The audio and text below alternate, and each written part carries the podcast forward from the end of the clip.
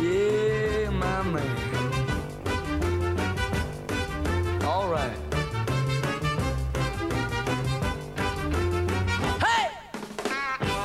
Y ahora sí, le damos la bienvenida con este ritmo a nuestro amigo Ale Di Donato que se suma una vez más un martes nuevo aquí en FM en Tránsito, aquí en todo otra vez. ¿Cómo andas, Ale?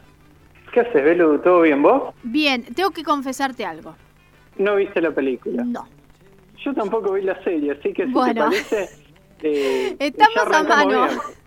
Estamos a bien. mano. Sí, eh, no, no, me, me enganché con otra serie este, que es básicamente la historia de, Mar- de- de Marta. María Marta García Belsunce. Ya se me había ido el nombre. Eh, María Marta García Belsunce. Este, mm, así que bueno, nada, nada, estuve, estuve en ese plan el fin de semana. Pero está ahí en la agenda, ¿eh? Está buena la miniserie esa porque hoy yo justo pensaba en, en darle una oportunidad. Mírala, mírala. pues Yo creo que es tan bizarra como la historia misma. Claro, me imagino. me Digo, como la investigación misma, ¿no? La, la historia es gravísima, obviamente.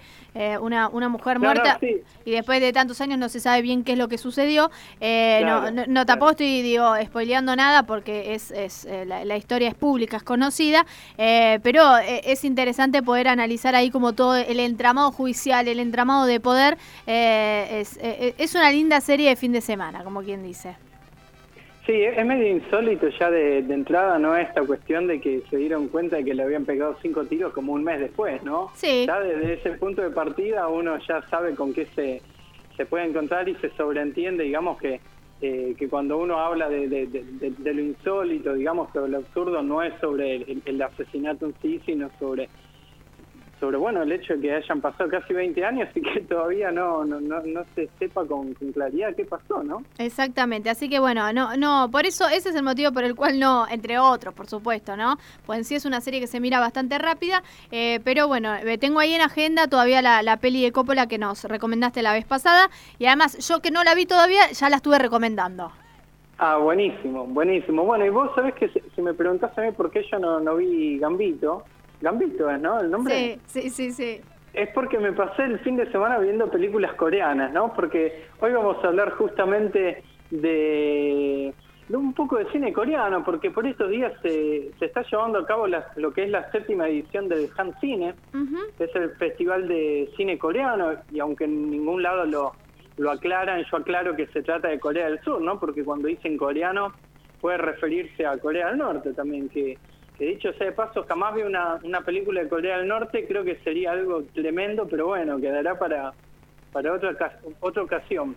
La cuestión es que, bueno, estuve viendo algunas pelis de, de este festival y mi idea es hacer mención un poco de estas pelis que vi como para, bueno, que, que los oyentes quizá tengan una, una idea de con qué se pueden encontrar y también como para ver si es posible encontrar o observar, mejor dicho, algunos rasgos generales que, que permitan identificar el cine de Corea del Sur como, como una misma cinematografía, ¿no?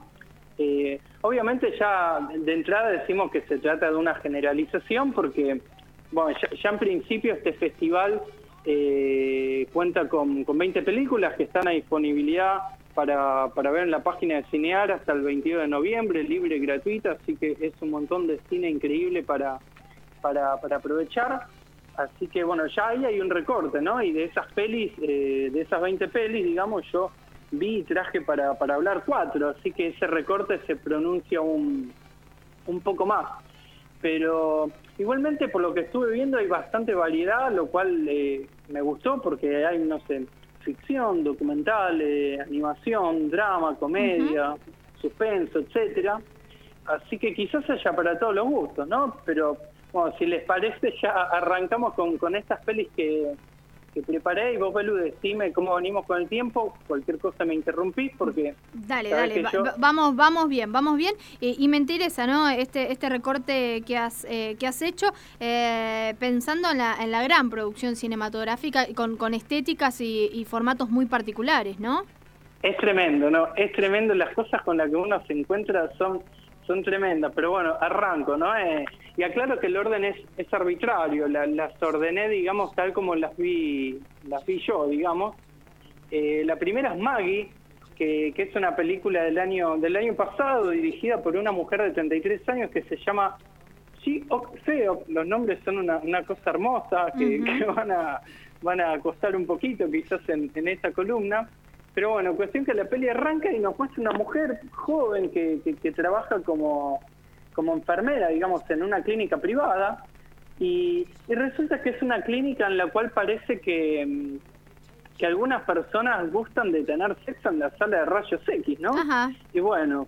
un Lugar raro, ¿no? que- Lugar, lugar raro la sala de rayos X. Además es peligroso para la salud. Tremendo. Es lo menos raro de la película igual, ¿eh? Cuestión que un día aparece una radiografía, bueno, en la que se pueden ver eh, dos cuerpos, uno, uno masculino y otro femenino, en una posición que eh, todos nos, nos imaginamos, por supuesto. Y cuestión que hay una enfermera que, que se da por, por aludida, ¿no? Que es esta mujer, habla con el novio y dice, eh, sí, somos nosotros, qué sé yo, y al día siguiente va a trabajar pensando en entregar su renuncia por la vergüenza que, que esto le significa y se encuentra con el hospital completamente vacío. O sea, está solo una de sus, de, de sus jefas, digamos, y resulta que todos faltaron metiendo un verso, lo cual da, da, da a entender que todos se dieron por aludidos por, la radio- por esa radiografía, ¿no? Pero lo terrible de esto es que, más, eh, bueno, más allá de que se habla el papelón y qué sé yo, nadie se indigna ni se enoja ante el hecho de que hubo una persona que estaba espiando estos encuentros íntimos, por decirlo de alguna manera, y que los registró con una radiografía, ¿no? Lo cual me parece algo tremendo y que ya ahí hay algo para, para observar. Y después, bueno, la, la película se muta un poco, digamos, hacia la cuestión de cómo eh, creer en las personas, digamos, trata mucho sobre, sobre esa cuestión. Y después la película cambia, digamos, porque pasa a contarnos y a mostrarnos el día a día de la vida laboral del novio de esta protagonista. Y también hay un cambio de registro, porque de repente parece haber como una crítica al sistema, al rato vuelve a cambiar el registro y la historia se pasa a centrar en los problemas de, de esta pareja que, que, bueno, al final se termina separando y qué sé yo. Es una película rara porque ya de por sí eh, la narrativa tiene unas cosas que se ven en, en muy pocos lados, ¿no? Y bueno, la película ya por sí está narrada por, por una voz en off, eh, y resulta que esa voz en off después te enterás que es la, la de un pez gato, ¿no? Una cosa totalmente increíble.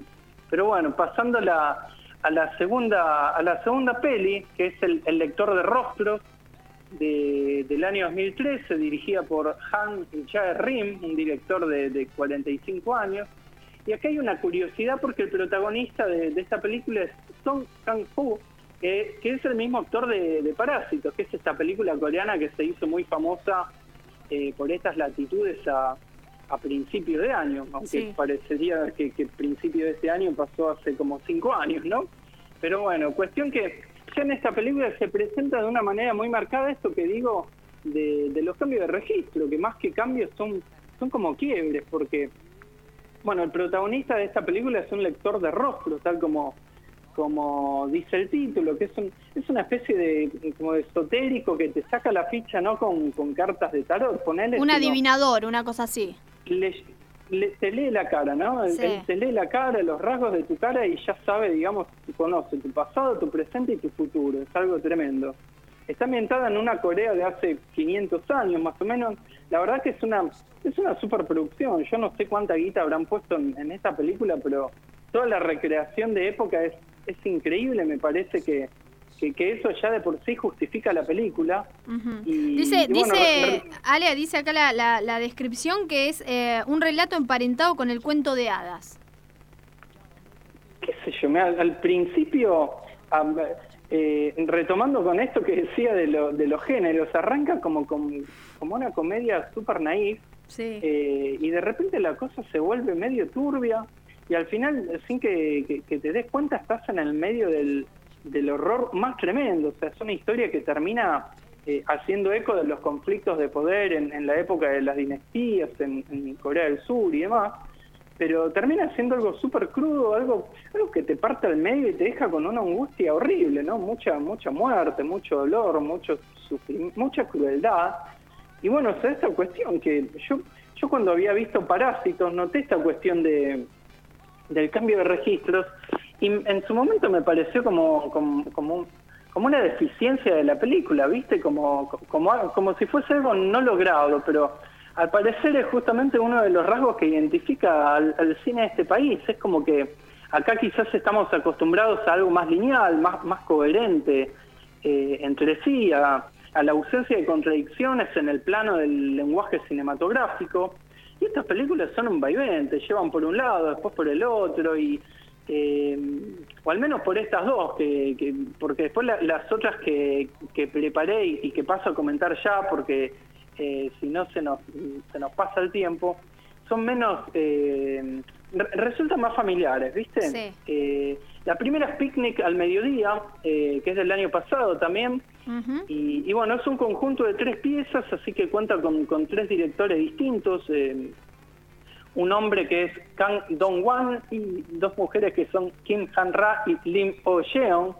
Vengo bastante bien con los nombres. Venís bien, venís bien, sí. Y bueno, la, primera de, estas tres historias es, eh, es la historia de una familia un tanto disfuncional que se va a pasar un día de campamento y bueno, surgen todos esos conflictos que, están latentes en sus vínculos en, tanto familia. Y, y, un poco pasa lo mismo con las otras dos historias. Yo creo que el hilo conductor de, de estas tres historias que, componen este largometraje, eh, pasa por la cuestión de los vínculos y en el caso del segundo eh, y tercer fragmento se observa la, importancia de los vínculos de amistad, ¿no? En, tanto eh, potencial de transformación y, espacio de contención, sobre todo como espacio de, contención.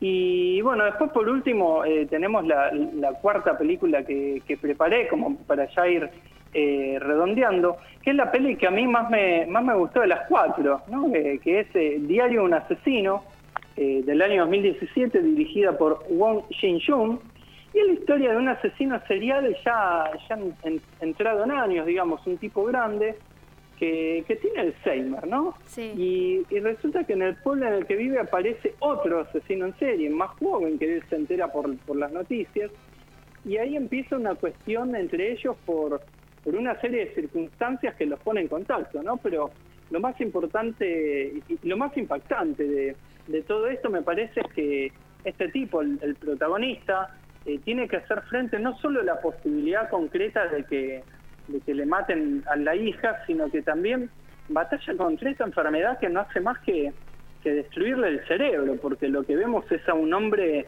eh, con la cabeza hecha pedazos y que a lo único que, que se puede aferrar es aquello que justamente está perdiendo, que son los, los recuerdos, ¿no? Aunque al mismo tiempo, al ir perdiendo todos esos recuerdos más recientes, digamos, emergen algunos del pasado que él mantenía ocultos. Así que, bueno, eso es un peliculón y un policía clásico, ¿eh? Suspenso full y, y una de esas tramas, digamos, en las que sabes que que hacia el final siempre hay un giro dramático, pero, pero igual te sorprende, ¿viste? Sí, eh, interesante esto último que decís, también pensaba en este personaje que, nos traes, ¿no? Lo, vulnerable que puede volverse, eh, y cuando decís eh, los, los recuerdos quizás son los más ocultos y, los más oscuros, ¿no? Digo, ¿cómo, cómo lidiar con esos recuerdos? Sí, es algo metafórico y, y, quizás también literal, ¿no? Sin, sin decir mucho, digamos, para que puedan ver la película y, disfrutarla. Pero sí, esta cuestión que, que decís acerca del, personaje, digamos, también eh, está buena, digamos, por lo que lo que te genera un poco, digamos, es como cierta empatía, pero en realidad estás empatizando con un tipo que eh, es un asumido asesino serial y que al mismo tiempo reconoce que, que él lo que hace es justicia por, por mano propia, ¿viste? Lo cual también es como algo bastante eh, bastante mm, presente, digamos, en, muchas de las historias de, del cine coreano, ¿no? Ayer estaba hablando justamente con, un amigo, con Rodri, que siempre le, mando un saludo, que vio mucho más eh, cine coreano que yo, y me decía justamente esto, ¿no? Como que hay, evidentemente es un rasgo, digamos, que, que marca ahí cierta... Eh, cierto criterio para, para observar de parte de, de las creaciones culturales y, artísticas que, se dan en el marco de, este país. Así que habría que no sé, ver qué, qué, es lo que es lo que está pasando, ¿no? Porque es algo que, se da como de manera tan tan como marcada en, en muchas de, de- estas historias, ¿no? Eh, Ale, eh, ¿dónde se encuentran eh, las pelis? Eh, ¿Hasta cuándo están disponibles? Las pelis están las 20 en, en Cinear, digamos que es una página gratuita, hay que hacerse cuenta, digamos, pero es, eh, es, es- es gratuita, como decía recién. Sí. Eh, están, bueno, están desde el 2 de noviembre hasta el 22 de noviembre, así que todavía tienen varios Unos 10 días, más para, claro, sí. para, para ver algunas de estas o quizá cualquiera de las otras que, que, que llaman la atención. Y, y bueno, es la, como decía, es la séptima edición de este festival de, cine coreano que se está realizando por primera vez de, de, manera virtual. Antes se realizaba en, en las salas y, ayer justo no, no me acuerdo dónde mm, fue que leía, ¿no? Porque yo pensaba, bueno, que esta cuestión de, de las salas, ¿viste? Esta cuestión medio de- de- del lamento, pero al mismo tiempo, digamos, es la primera vez que, que este festival, digamos, y- y estas películas pueden, eh, o están disponibles para todo el país, ¿viste? Así que me parece que, que está, está bueno, digamos, observar esto que, que está pasando y que, que de alguna manera u otra se mantenga, ¿no? Cuando, cuando puedan volver las, las salas de cine, digamos, que se hagan estos festivales, ojalá, digamos, estaría buenísimo que al mismo tiempo también cuenten con una plataforma eh, digital como para que puedan tener eh, otro alcance. Bueno, eso eso sería bueno, ¿no? Digo, no no no restringir ahí el acceso, sino ver de qué manera se pueden complementar ambas instancias. Eh, Ale, te mando un beso grande y nos encontramos el martes que viene. Dale, dale, hacemos así, besos para, para vos, Belu, para, para todo el equipo de todo otra vez. Hasta luego. Bueno, ahí pasaba Ale Donato, ¿eh? haciéndonos una nueva recomendación cultural en este martes, cuando ya pasaron 58, mi- 58, así se dice, 58 minutos de las 5 de la tarde y ya estamos para la retirada. Todo otra vez. Otra vez. Otra vez.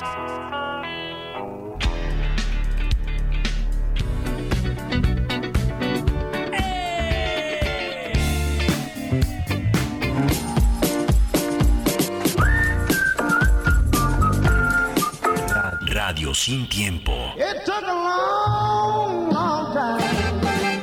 Pon en tránsito.